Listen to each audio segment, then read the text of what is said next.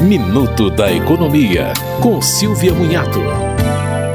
O Superior Tribunal de Justiça decidiu que os aplicativos de internet que prestam serviço no Brasil devem se submeter ao regramento jurídico nacional, mesmo que estejam sediados no exterior ou que tenham armazenamento em nuvem. A lei brasileira deve se aplicar a operações de coleta, armazenamento, guarda e tratamento de dados por provedores de aplicações. Em um caso de assédio sexual, o juiz de primeiro grau determinou que o Facebook, sediado nos Estados Unidos, fornecesse material de interesse da investigação armazenado em seus servidores. A empresa alegou que a medida dependeria de procedimento de cooperação internacional, o que foi contestado pelos ministros.